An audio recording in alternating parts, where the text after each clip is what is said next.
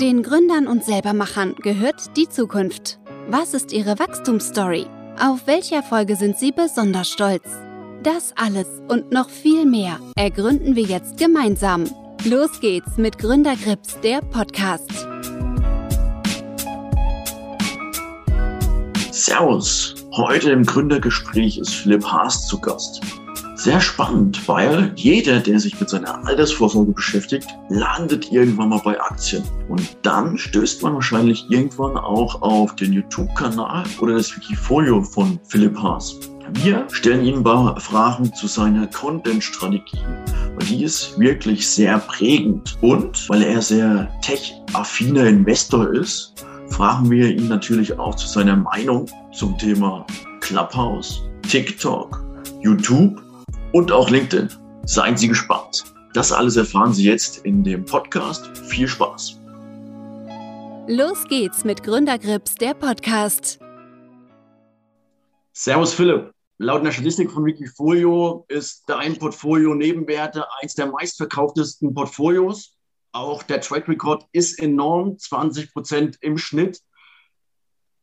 Deswegen würde ich heute gerne mal die Frage stellen, hey, Du hast schon vor über neun Jahren dieses Portfolio aufgesetzt. Also du bist ein Gründer, der schon länger sich mit dem Geschäftsbusiness ähm, auseinandersetzt und schaut, wie er selber für sich eine vernünftige Reichweite erzielen kann. Und das mit einer ganz smarten Content-Strategie. Deswegen bist du heute da. Vielen Dank, Philipp. Vielen Dank für die Einladung. Und dann starten wir gleich mit der ersten Frage. Du arbeitest ja enorm viel, so kommt es zumindest rüber. Also deine Content-Strategie über YouTube.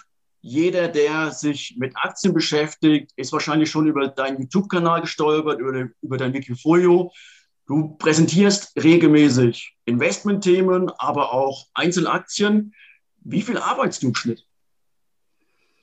Also jetzt inzwischen wieder mehr. Eine Zeit lang war wegen den Kindern auch ein bisschen nicht so viel möglich. Ich würde sagen, ist halt immer die Frage, was du da dazu zählst. Ne? Also ich lese oft halt noch irgendwie am Tablet irgendwelche Magazine bis ein oder zwei und in der Nacht, wenn man das alles dazu zählt, schon viel.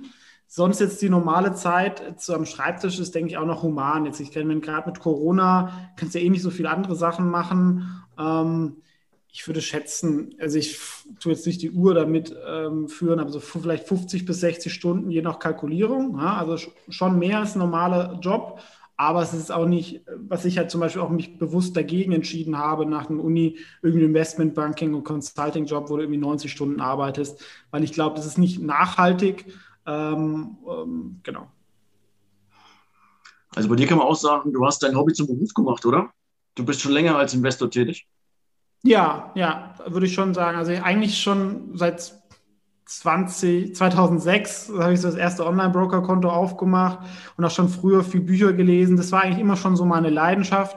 Und ich würde sagen, so seit eigentlich dann nach der Uni. Ne? Also ich habe ja BWL und Banking Finance studiert und da war natürlich schon, sag ich mal, mit, mit dem Finance-Master-Hintergrund von St. Gallen schon, dass Richtung Investments geht. Ich hatte immer auch noch eine Leidenschaft so für Unternehmertum. Ne? Also ich habe auch so ein bisschen mit Startups am Anfang viel zu tun gehabt und eine Jobüberlegung war auch so Venture Capital. Ähm, aber da war dann so für mich so ein bisschen als, sag ich mal, junger Absolvent klar, ich habe nicht so den Tech-Hintergrund und als Venture Capitalist solltest du eigentlich eher selber erfolgreich gegründet haben und dann kannst du das irgendwann mal machen mit 40 oder 50. Du kannst es vielleicht auch als junger Mensch machen, aber ich finde, da ist immer schwierig, wenn du irgendwelche Gründer berätst und du hast selber nie so richtig gemacht. Plus, es ist ein sehr, sehr langer Weg. Ne? Wenn du da irgendwie anfängst, wirst du Analyst, dann Associate, dann Ding und irgendwann nach 10, 15 Jahren bist du Partner, aber dann triffst du auch nicht allein Investmententscheidungen, ähm, sondern musst dich mit anderen abstimmen und da musst du darauf hoffen, dass du die richtigen Deals erwischt, dass dann noch irgendwie ein Hype-Zyklus kommst, dass du es äh, irgendwie äh, teuer verkaufen kannst. Also es sind einfach sehr, sehr viele Unsicherheitsfaktoren ähm, und ich habe einfach die, die Public Markets fand ich einfach vom, vom Markt her sage ich da ich einen größeren Need. Ähm, weil, also ich war ja bei einer Firma, die haben irgendwie 13, 14 Milliarden verwaltet, so viel wie die gesamte Venture Capital Szene in Deutschland, würde ich mal schätzen, oder mehr. Ähm, und da sehe ich einfach mehr Potenzial ähm, in dem Segment, weil der Markt einfach nochmal größer ist, deutlich. Damals warst du als Fondsmanager unterwegs. Wie lange hast du das gemacht und warum hast du dich dagegen entschieden? Um, ähm, da gibt es natürlich immer viele Gründe. Ich finde, man kann die Frage auch ein bisschen umdrehen. Warum entscheidet man entscheidet sich ja nicht nur unbedingt gegen einen Job, sondern man muss auch sagen, eigentlich sollte man sich ja für einen Job entscheiden. Und da für mich gibt es eigentlich so drei äh, Argumente. Und wenn die halt nicht mehr so gegeben sind, dann sollte man sich schon überlegen, dass man halt auch was anderes macht. Ne? Das eine ist halt, äh, dass man irgendwie lernt, ja? dass man sich da irgendwie weiterentwickeln kann, da irgendwie einen Weg hat. Das zweite ist ähm, Geld, ja? dass das irgendwie einen Unterschied macht. Und das dritte, dass man halt irgendwie super viel Spaß hat ähm, mit, mit dem vom, vom Team Spirit und solche Sachen. Ähm, und wenn die drei Sachen, ähm, plus ich hatte eigentlich immer die Idee, muss ich auch zugeben, im Hinterkopf, das ist jetzt noch alles nicht, ähm, sag ich mal, auch öffentlich, aber ich denke da schon sehr langfristig. Ähm, und meine Idee war nicht, in 20 Jahren angestellter Fondsmanager zu sein. Ja, ich glaube, gerade jetzt mit den sozialen Medien, wenn man einen Track Record hat und auch eine, sagt, man kann, man hat keine Angst vor Kundengesprächen und wenn man gut ist und die Leute es einen glauben, dann kann man, ist es ja eine Branche, wo man sich auch gut selbstständig machen kann.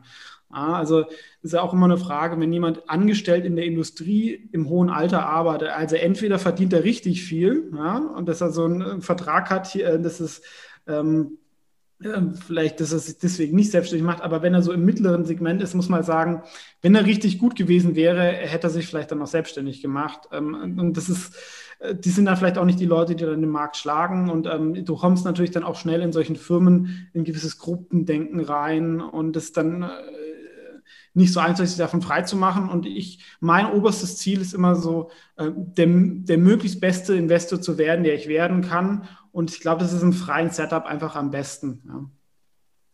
Ja. Da kann ich dir voll und ganz zustimmen. Aber wie kam es im Prinzip zu dieser Initialzündung? Also hast du dir das im Prinzip schon länger vorgenommen und Schritt für Schritt drauf zugearbeitet? Oder gab es einen Meilenstein, wo du gesagt hast, hey, jetzt mache ich das lieber in der eigenen Hand? Gut, also ich hatte diese Idee, das hatte ich ja schon immer. Ja, ich habe ja, war ja davor, bevor ich das, den Job hatte, war ich ja auch ähm, schon mal selbstständig. Also ich hatte jetzt auch nicht so viel Angst, ja, mit, sag ich mal. Ähm, ein Grund war, wir haben Zwillinge bekommen. Ja, das war natürlich ein, sag ich mal, ein privater Grund, dass du sagst, okay, ich will nicht mehr irgendwie von ähm, acht bis sechs immer im Office sein müssen. Ich will vielleicht sogar mehr arbeiten, aber ich will das flexibler tun. Ne? Wenn ein Kind jetzt mal krank ist, dann machst du halt irgendwie, das finde ich, hat mich einfach gestresst, dass jemand über deine Zeit so verfügen kann. Ich glaube, das ist vielleicht auch ein Effekt, warum einige Leute mit der Corona-Pandemie gar nicht so unhappy sind, wenn sie keine kleinen Kinder haben und irgendwie ähm, plötzlich im Homeoffice sind. Das ist natürlich schon für viele Leute auch eine gewisse Befreiung aus dieser, ähm, sag ich mal, aus diesem für einige Gefängnis da auszubrechen. Das ist sicherlich das eine es gab da auch den einen oder anderen Auslöser, dass man sagt, okay, ich sehe das halt komplett anders. Ne? Beim Investieren ähm, gibt es natürlich immer schnell, dass man unterschiedlicher Meinung ist.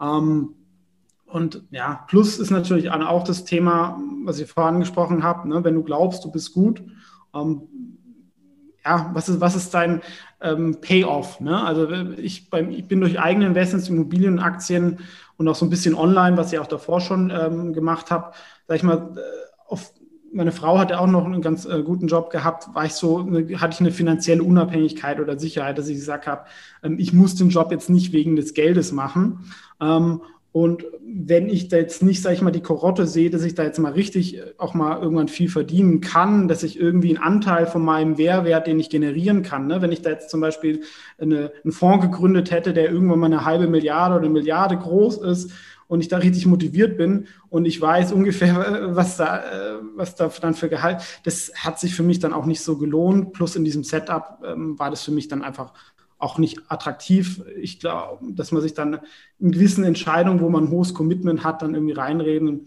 lassen will, das ist dann auch nicht so meins. Ja. Verstehe ich ganz voll und ganz. Und wie hat sich bei dir die Stadtphase gestaltet? Also ging es direkt von 0 auf 100 oder welche Meilensteine hast du nehmen müssen? Nee, es war ja wirklich nur mit den Kindern. Das erste Jahr war wirklich extrem hart, ähm, weil ich, das glaube ich, unterschätzt man immer, was es dann verändert. Plus Zwilling ist nochmal echt eine andere ähm, ja. Hausnummer und Jungs. Ähm, deswegen kam ich da am Anfang nicht zu dem, was ich eigentlich machen wollte. Ähm, also habe ich halt ein bisschen YouTube gemacht, ein bisschen das Buch angefangen dann wird es so ein bisschen besser. Und jetzt würde ich sagen, ja, so seit einem knappen Jahr kann ich schon fast so arbeiten, äh, wie, ich will, weil mit Kinderbetreuung das jetzt klappt ähm, und natürlich auch ein bisschen besser wird. Ähm, Genau, also es, es, lief dann so langsam hoch. Ähm, ich, vielleicht ein bisschen, ich sage jetzt nicht Glück, aber mir war klar, dass irgendwann wird es nochmal einen kleineren Aktienboom geben. Dass das jetzt mit der Corona-Krise zwischenzeitlich äh, so war, hätte ich jetzt auch nicht gedacht, wenn ich mich vor 15, 16 Monaten so gefragt hast. Aber das war schon die Idee, ja. Du wirst vielleicht auch noch so an den neuen Markt so erinnern. Das ist jetzt 20 Jahre her. Das war für mich auch eine prägende Erinnerung von der Kindheit dass irgendwann sowas nochmal kommt oder in diese Richtung, gerade in diesem ganzen Niedrigzinsumfeld, das war schon eine Erwartung auch von mir. Und wenn sowas kommt, dass man dann in den sozialen Medien aktiv ist und da positioniert ist, glaube ich, ähm, das war schon das Naheliegendste, weil du natürlich auch, sag ich mal, als Einzelperson freier agieren kannst und noch eine höhere Glaubwürdigkeit hat als vielleicht eine DWS oder diese großen Fondsgesellschaften. Ähm, genau. Ja, bin ich ganz bei dir. Also auf YouTube machst du echt einen tollen Job. Du veröffentlichst ja fast täglich, soweit ich weiß. Ja. Ähm, kannst du uns mal so eine Idee geben, wie sozusagen ein Interessent, ein Neukunde bei dir startet? Also kommt er über YouTube und zahlt dann ein in dein Wikifolio oder wie ist so der, die allgemeine Wertschöpfung? Das weiß ich ehrlich gesagt auch nicht genau. Ne? Ich habe halt so verschiedene Sachen, wo, so, wo dieser Funnel, ne? ich habe YouTube ist, denke ich, am wichtigsten, aber auch, sag ich mal, die Leute, die es dann mehr interessieren, die sind wahrscheinlich auch auf der Newsletter Einige sind auch auf Wikifolio, aber viele sind auch, machen auch gar nichts mit Wikifolio, weil sie sagen, das ist jetzt nichts für mich. Ich investiere immer nur in Einzelaktien, da finde ich den Kanal interessant. Das will ich jetzt auch den Leuten jetzt nicht irgendwie, ähm, sag ich mal, in diesen Funnel da packen. Also ich, mir geht es ja wirklich darum, auch das ganze Thema Aktienkultur, Aktienbildung.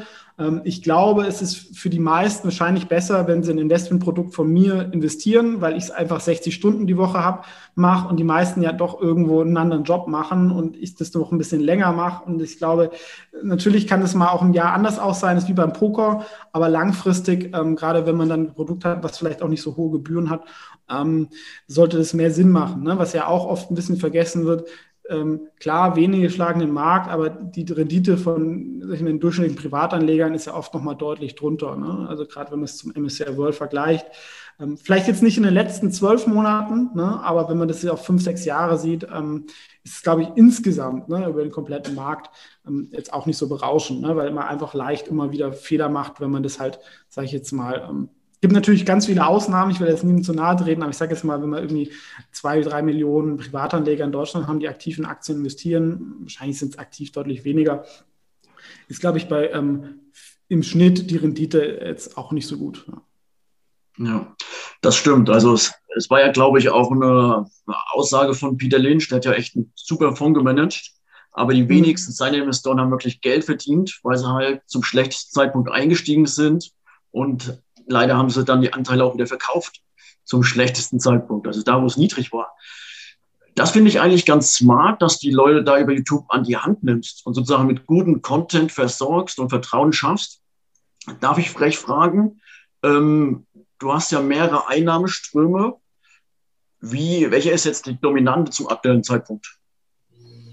Gut, ist natürlich schon, es, hängt natürlich auch ein bisschen von ab von der Performance, ne? Von Wikifolio, da verdiene ich, kriege ich ja etwas weniger als die Hälfte der Performance-Fee. Das kann natürlich mal im Monat, wenn, der, wenn da der Markt 6% steigt, dann ist natürlich das am wichtigsten. Aber es kann auch mal sein, dass ich im Jahr mit Wikifolio gar nichts verdiene.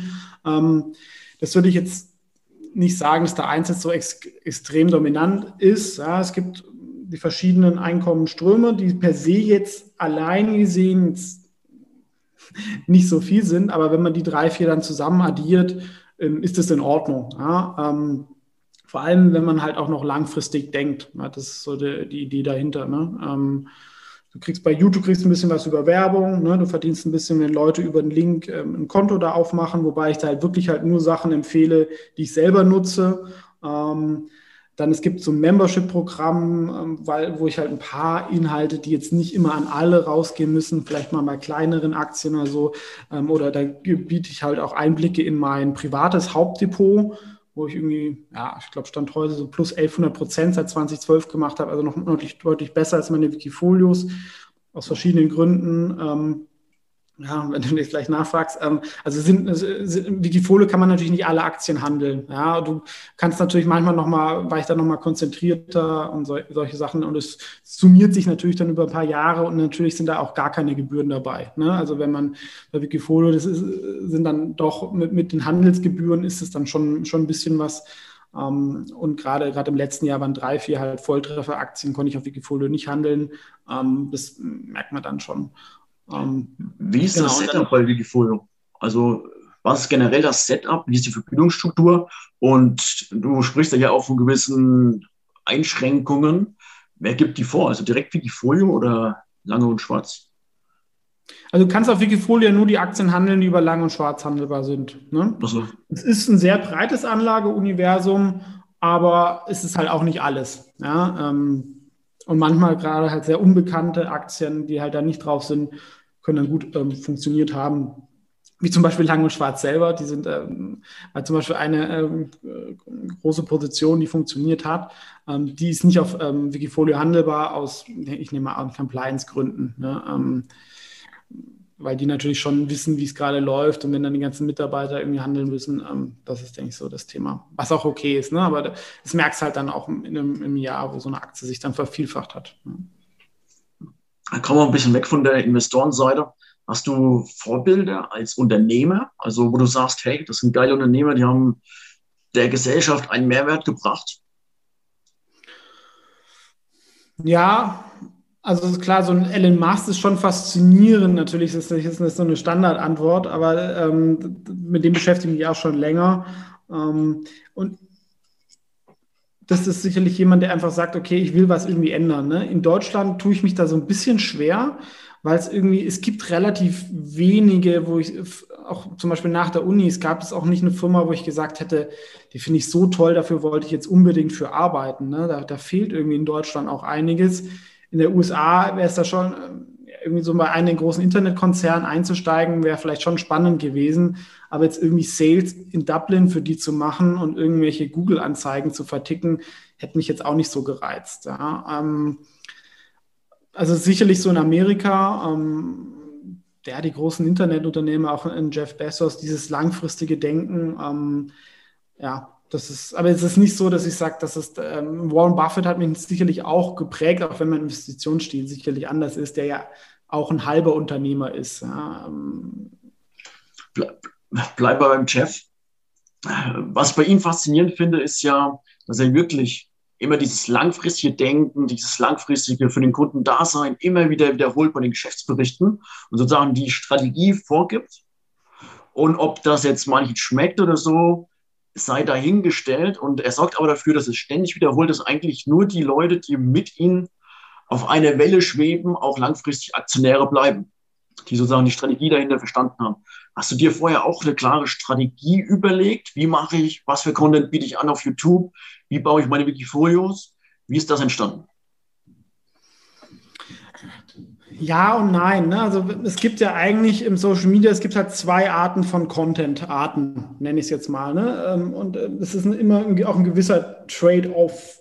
Ähm, also einerseits kann ich ein Video zum Beispiel machen, ähm, um so mal, was jetzt mich weiterbringt, ne? ich beschäftige mich mit einer Aktie, die jetzt kein Mensch kennt, die ich ein spannendes Investment finde, dann mache ich halt noch ein Video dazu. Ja? Weil da, durch diesen Prozess strukturiere ich auch meinen Investmentprozess und plus manchmal kriege ich auch wertvolles Feedback von den Leuten, die das schauen. Ne? Also wenn ich jeden Tag ein Video mache, ist natürlich klar, dass ich mich jetzt nicht einen Monat lang nur mit dieser Aktie beschäftigt habe, sondern ich, ich glaube, ich kann halt relativ schnell das essentielle ähm, sag ich mal, erfassen, dann tue ich meine Meinung da, sag ich mal, rausposaunen ähm, und manchmal kriege ich da wertvolles Feedback, kann ich dann auch meine Meinung anpassen, ja, das ist auch viel wert, vielleicht bewahrt es sich vor einem meinen Fehler oder manchmal, wenn dann, sag ich mal, die Short-Meinung eigentlich das ist, was ich auf dem, sag ich mal, eigentlich mein, mein Long Case ist, ja, dass die Leute denken, das ist so, aber ich glaube, dass ich es anders sehe und es anders ist, dann bestätigt mich das eher, das in meinem Case.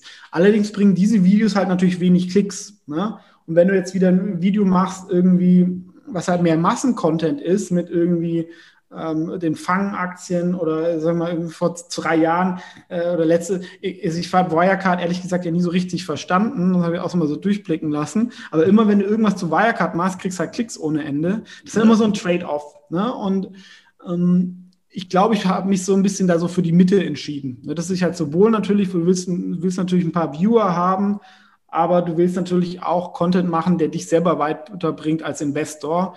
Und das ist so eine Entscheidung, die man halt auch so ein bisschen treffen muss. Ich, ich bin mir diesem Trade-off bewusst, aber ich glaube, inzwischen funktioniert es ganz gut. Ja? Und ich würde halt auch sagen, mein Kanal, auch wenn ich natürlich noch gerade noch von früher Inhalte habe mit dem Thema Aktienbildung, die sich so an Grundsätzliches ähm, richten, ist es insgesamt halt eher ein Kanal für Fortgeschrittene. Es gibt ja inzwischen auch viele Kanäle, die, sag ich mal, die Basics machen, die da einfach auch größer sind ähm, und ist vielleicht auch, auch, technisch mit dem Team da irgendwie weiter. Das ist dann einfach auch schwieriger, dagegen anzukämpfen. Aber wenn die Leute sich halt dann weiterentwickeln wollen und, sag ich mal, sie wollen sich vielleicht mit speziellen Aktien beschäftigen, dann hoffe ich, dass sie halt früher oder später dann so meine Sachen da mal finden und ähm, das sich dann, sag ich mal, ähm, anschauen, äh, lesen etc. Das denke ich auch. Zwei Themen. Ich kriege öfters mal über LinkedIn halt auch Anfragen, hey, Flo, kennst du das und das Unternehmen oder bewegst du dich XY in dem Bereich? Da muss ich ja klar sagen, hey, das ist jetzt nicht mein Kompetenzbereich. Ich kenne mich da nicht aus. Aber manchmal finde ich da ein cooles Video bei dir, bei YouTube und zeige denen das. Da sind sie auch mega zufrieden. Aber das ist für mich die Frage auch, du veröffentlichst so viele Videos, wo siehst du für dich selber den Kompetenzbereich? Genau, also ich habe ja so ähm, eigene Modelle entwickelt, ja, und der Vorteil von diesen Modellen ist, dadurch, dass ich schon oft gemacht habe, kann ich nach diesem Modell relativ schnell, sage ich mal, so eine Back-on-the-Envelope-Bewertung machen. Ja? Und wenn man wirklich ehrlich ist und eine gewisse Erfahrung hat, ähm, natürlich ist immer gut, wenn man noch mehr Arbeit reinsteckt, aber ehrlich gesagt, nach einer Stunde, ich glaube, in neun von zehn Fällen ändert sich meine Meinung nicht, die ich nach einer Stunde von der Firma habe, selbst wenn ich jetzt noch zehn Stunden reinstecke. Ja, du kennst natürlich dann das Unternehmen besser. Es kann dir mal helfen, wenn es dann irgendwann mal rappelt, dass du ein höheres Commitment hast. Aber man hat dann irgendwann doch relativ viele Sachen, die man relativ schnell erfasst, ob, das jetzt, ob man das jetzt gut findet oder nicht. Ja, du hast das Thema äh, gründergeführte Unternehmen, solche Sachen, Kultur, Produktqualität. Ähm, gerade, sage ich mal, bei so consumernahen Themen, ja, wo man sich eine Webseite anschauen kann, wo man sich vielleicht äh, Produktbewertungen auf Amazon durchlesen kann oder da kann man sich ja sel relativ selber schnell fragen, würde ich dieses Produkt nutzen oder nutze ich es selber? Ich glaube, im B2B-Umfeld wird es dann schon schwieriger. Und was ich zum Beispiel überhaupt nicht mein Kompetenzfeld ist, ist Biotech. Ja? Äh, und Pharma, das kann ich nicht einschätzen, ob das jetzt so wird. Ähm, per se sage ich, und das sieht man ja auch in den Wikifolios, habe ich zwei schon relativ breite Kompetenzfelder. Das eine ist Internetfirmen global, das mache ich seit zehn Jahren.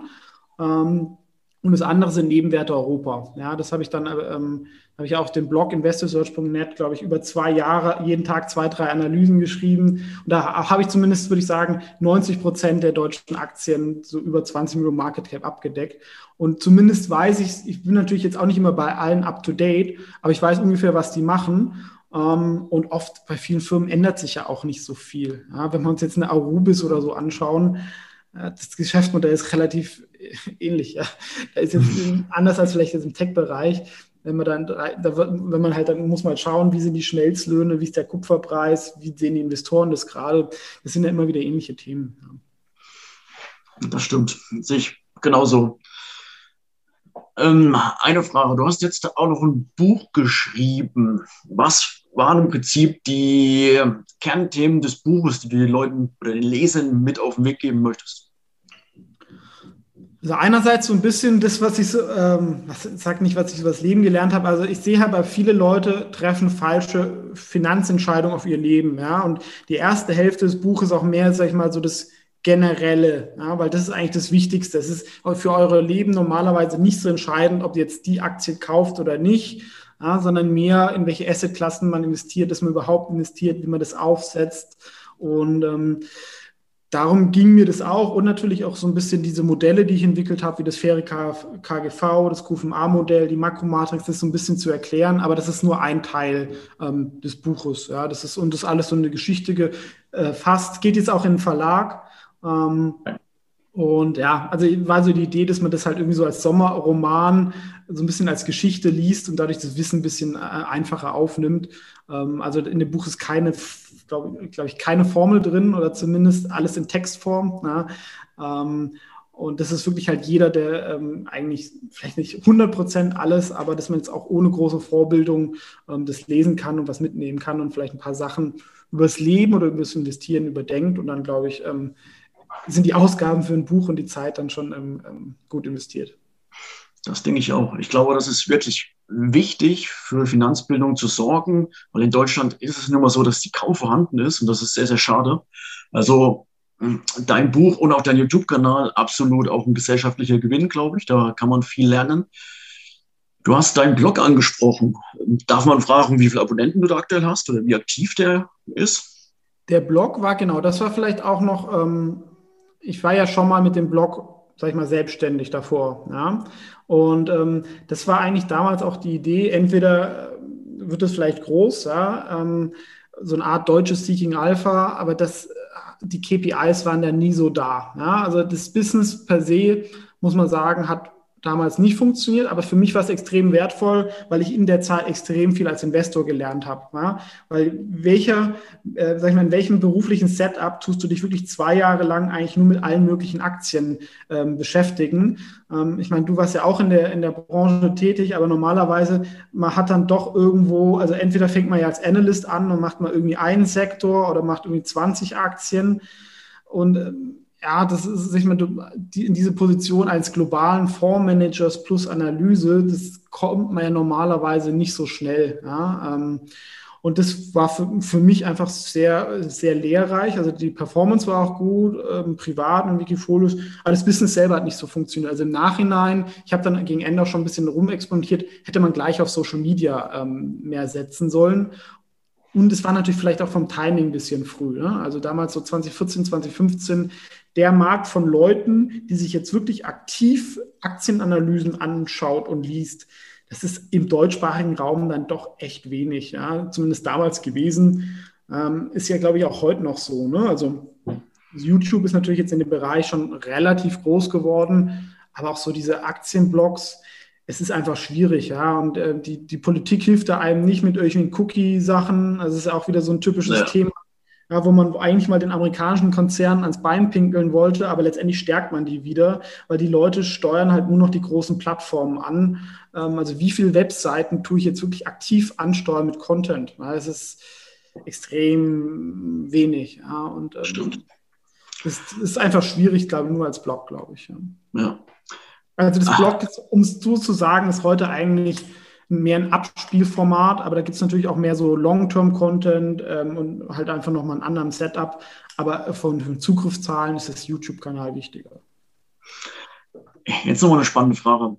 Also ich hätte gerne mal deine Perspektive als Content Creator hinsichtlich TikTok, LinkedIn und auch ähm,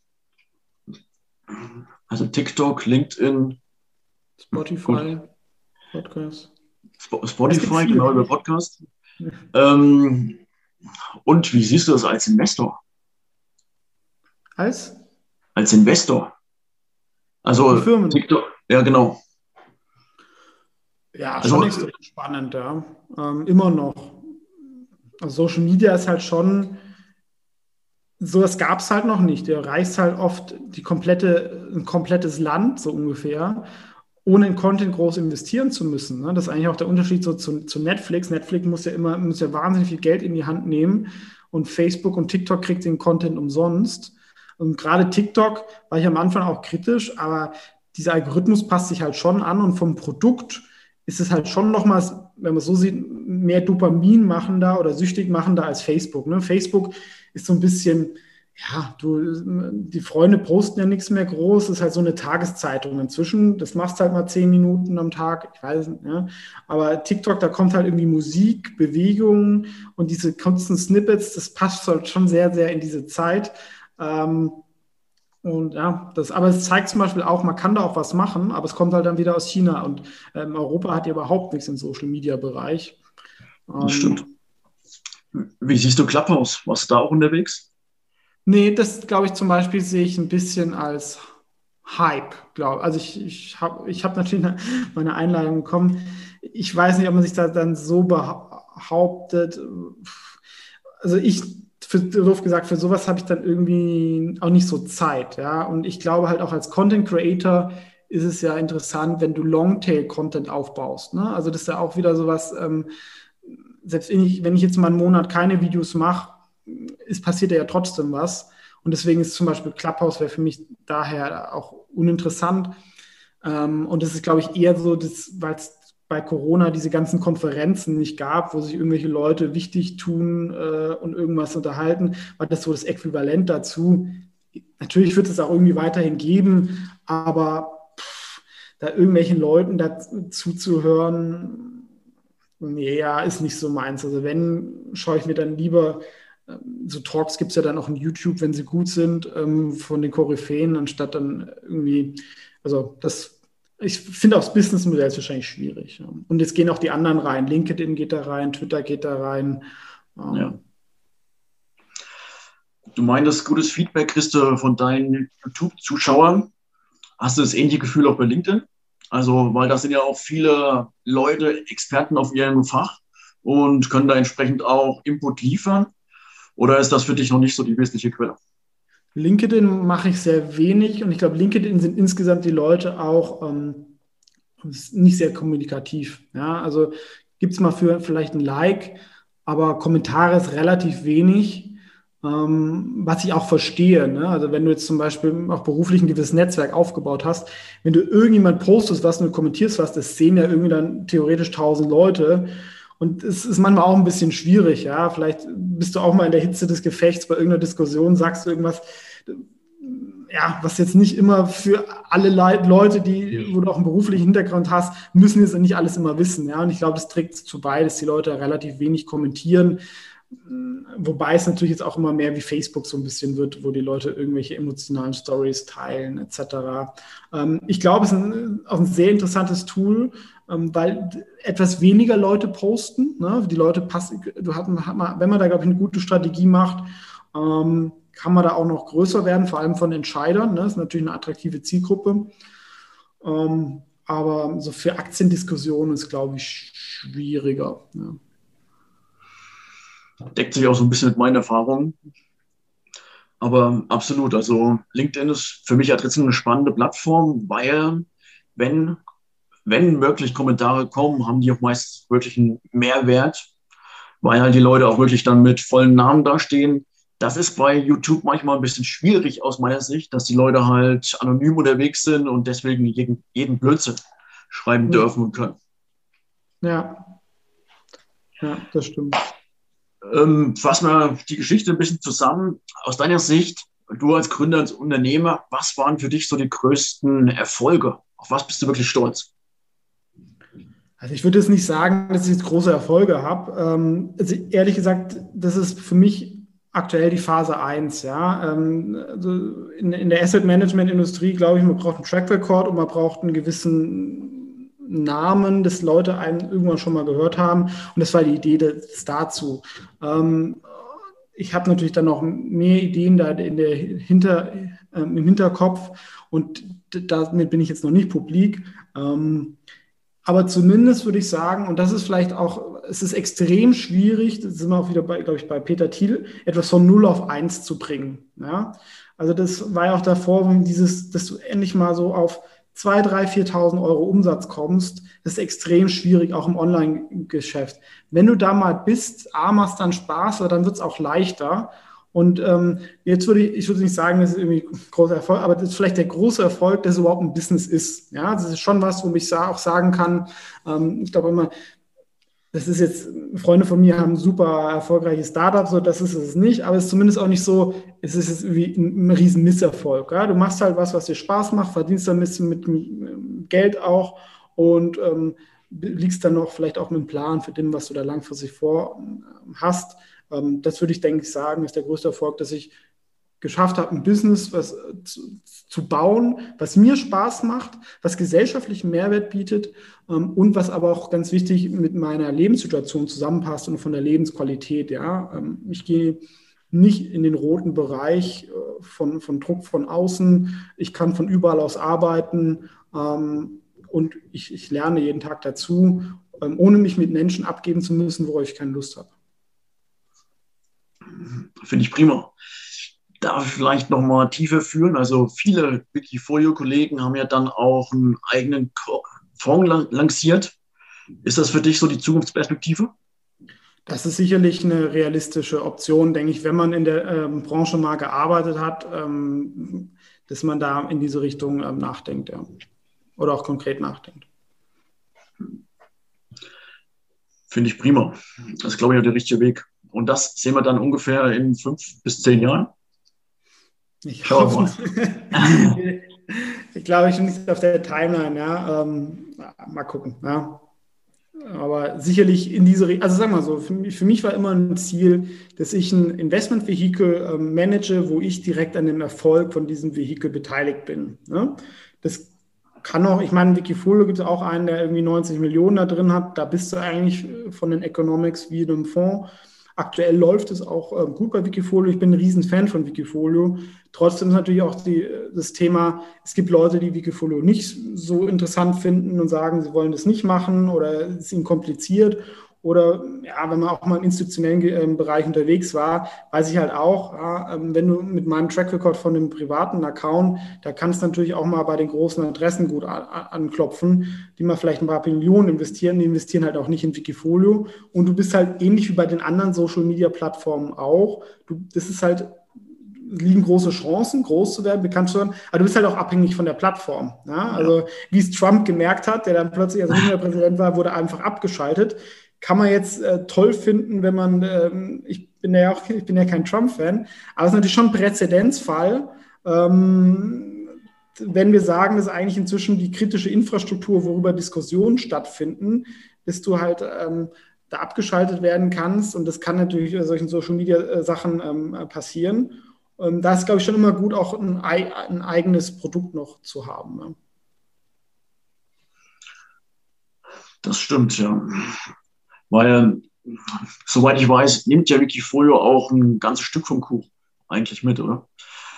Aber hast du da über die noch eine besondere Reichweite? Also setzen die im Prinzip dann, soweit, soweit ich das kenne, manchmal auf Finanzen.net, steht halt unten, hey, die Aktie ist auf Wikifolio von XY. Das ist sozusagen dann äh, der hier Marketing, was dazu führt, dass halt schlussendlich mehr äh, Assets bei dir ins Zertifikat fließen. Genau, die machen schon ordentlich auch Marketing. Auf, die haben ja auch gute Medienpartnerschaften. Ähm, genau, das ist natürlich, aber das ist ja auch wie bei den anderen Social Media Plattformen. Ne? Du lieferst letztendlich den Content, das Musterportfolio oder ein YouTube-Video ja. und die Plattform macht es groß, aber das ist halt so eine Symbiose. Ne? Jeder bringt halt so seinen Teil dabei und jeder kriegt halt auch einen Teil. Ähm, ja. Spannend. Also das Gespräch war super interessant, hat mir sehr gefallen wir haben jetzt einige Zuhörer. Welche drei Sachen würdest du im Prinzip den jungen Gründern mit auf den Weg ge geben? Das ist eine gute Frage, weil ich denke, vielleicht auch im Nachhinein nicht falsch oder gewisse Sachen anders. Also ich würde mir auf jeden Fall überlegen, was willst du so auf fünf oder zehn Jahre machen, in welchem Bereich hast du eine Leidenschaft. Ne? Also ich bin jemand, ich, ich entwickle immer noch super viele Ideen, die mir in den Kopf kommen und denke mir, das kann man irgendwie besser machen und da könnte man auch ein schönes Businessmodell machen. Aber ich weiß heute inzwischen ganz genau, ich bin nicht die richtige Person dafür. Und deswegen bin ich halt in dem Bereich, wo ich jetzt bin, wo ich sage, Asset Management, Aktienanalyse, da habe ich eine Leidenschaft und das habe ich auch zwei, drei Jahre gemacht, jeden Tag und auf eine Wand gestarrt, obwohl da nicht großer Erfolg da war. Aber ich habe da weitergemacht, weil ich die intrinsische Motivation dafür hatte. Und ich glaube, das ist schon wichtig. Es gibt natürlich immer wieder so Overnight Successes, aber ich glaube, der normale Weg ist über viele Jahre und wenn du nicht die Leidenschaft für das Thema hast, dann gibst du entweder auf oder du bist auch nicht genug Insider, dass du dann vielleicht dann auch die richtigen Entscheidungen triffst. Ich weiß zum Beispiel, ähm, als ich neu nach München kam, war ich auch mal zwei, drei Tage so ein Projekt in zwei Startups von Rocket oder waren die Rocket? Ich weiß gar nicht. Und das eine Gründerteam hatte eine Frau dabei, das war Westwing, ähm, die aus dieser Designwelt kommt ähm, und der andere waren halt so BWLer, ja. Und ich glaube, und die anderen waren nur ein Männerteam, die irgendwas mit Schmuck machen wollten, individualisierten Schmuck. Und klar, der Möbelmarkt war auch größer und vielleicht ist Schmuck online schwieriger, aber ich glaube, für mich der große Unterschied war halt auch, die einen waren halt so, sag ich mal, so ein bisschen so, so Consultant-Style. Ja, da ist irgendwie so eine Marktopportunität. In USA funktioniert das Ding. Wir machen das mal. Und dann gibst du, wenn du nach zwei, drei Jahren es nicht so läuft, dann hörst du auch auf, ne, nimmst Geld auf. Und ich glaube, es ist schon wichtig, dass man da so diesen Bezug zu diesem Thema hat. Ähm, das ist das eine. Und das zweite ist, überlegt euch halt auch gut, ähm, welchen Weg ihr gehen wollt. Ne? Also ähm, ich habe es auch eingangs gesagt ist, entweder gibt es halt diesen Startup-Weg. Ne? Das heißt, es gibt Ideen, die könnt ihr nicht alleine machen. Da braucht ihr ein Team, da braucht ihr externes Kapital ähm, und ihr müsstet halt dann wirklich ein Sprinter sein, weil ihr müsst zwei, drei Jahre, 90, 100 Stunden arbeiten. Idealfall. Ich glaube, machen auch viele nicht, aber das ist zumindest das, was ich schon auch von ähm, Freunden oder so sehe. Und ja. Erfolg ist trotzdem nicht sicher. Ne? Also das ist halt immer egal, wie, wie klug die Idee ist. Ähm, da, da kann immer noch so viel schief gehen, schief gehen, weil ihr halt einfach in das Risiko geht. Oder ihr sagt vielleicht, ich bin halt mehr der Marathonläufer, wo ich mich jetzt zum Beispiel sehe, ich, ich würde mir zum Beispiel, ich bin auch Investor, ich würde mir zum Beispiel schwer tun, irgendeine Firma, ich nehme 20 Millionen aus und blase das Geld raus, in der Hoffnung, dass irgendwann mehr, also da bin ich irgendwie vielleicht auch sehr Schwabe oder als Investor. Ähm, also ich sehe dann halt eher, ich baue was über 20 Jahre auf und habe vielleicht dann 100 Prozent von etwas, was kleiner ist als die anderen Sachen. Ähm, aber die haben halt dann irgendwie nach drei Finanzierungsrunden haben die vielleicht sechs, sieben Prozent, wenn sie ein Dreier-Team im Ding oder zehn Prozent. Und ob es dann zehnmal größer ist und plus sie hatten deutlich mehr Stress, ja, weil irgendwie Verantwortung, ich glaube auch ein Freund, ne, jetzt mit Corona, dann plötzlich hast du hast 100 Mitarbeiter, hast ein Startup, irgendwie dein Business. das ist natürlich auch ein großer Stress, diese Verantwortung. Diese Verantwortung habe ich nicht. Ja, also im schlimmsten Fall verdien, du verdienst halt mal ein paar Monate weniger. Ähm, das, wenn gerade noch, das ist ja das Business ja nur ein Teil. Ne? Also größer ist eigentlich mein, mein, mein eigenes Investment. Ne? Das hast du ja immer noch. Ähm, das kannst du damit halt auch noch abfedern. Und das ist, glaube ich, auch eine ähm, wichtige Überlegung, dass man sagt, welcher Typ bin ich in, in der Thematik? Ähm, mhm. Und was kann ich, wo bin ich gut und wo ist vielleicht was, wo mir jemand auch was zahlt. Ne? Das sind auch, glaube ich, die drei Sachen. Es gibt halt auch viele Ideen, wo das Geld halt relativ weit weg ist und äh, diese Fragen sollte man sich vielleicht ähm, schon stellen. Und so ein Industriewechsel kann halt auch extrem teuer sein. Ne? Wenn ihr irgendwie mit Mitte 30 nochmal in einer neuen Industrie anfängt, da sind dann irgendwelche anderen Leute, die zehn Jahre in der Industrie arbeiten, die, ähm, die sind einfach deutlich ähm, im Vorteil. Ja. Das stimmt. Vielen Dank, Philipp. Darf ich kurz zusammenfassen? Ich würde sagen halt, wenn du deiner Leidenschaft triffst und danach gehst, kannst du auch wirklich gute Erfolge erzielen, auch mit Family und sozusagen auch den Arbeitsalltag eintakten, dass das alles so passt. Danke fürs Gespräch, Philipp. Ich, ich hat mich gefreut. Vielleicht sehen wir uns nochmal wieder hier in, im Gründergespräch. Das wäre ganz cool, wenn wir auch Sachen begleiten. Gerne auch, wenn du dann einen Fonds lancierst. Beobachte ich super gerne. Dann lass dir es gut gehen und Servus. Servus, ciao.